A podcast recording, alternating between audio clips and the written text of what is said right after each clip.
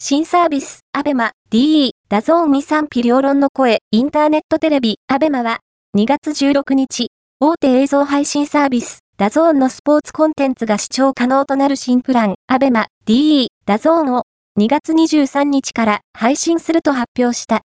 これにより、 DAZNが配信する明治安田 J リーグなどの国内スポーツをはじめ、アジアサッカー連盟 AFC 主催大会のサッカー日本代表戦、ラリーガ、セリエ A、リーグワン、プリメイラリーガといった欧州サッカー及びモータースポーツのフォーミュラ1、F1 等が視聴可能となり、SNS では賛否両論の声が上がっている。今回の発表は、X、旧 Twitter でトレンド入りするほど話題となっており、ユーザーからはわかりにくいな。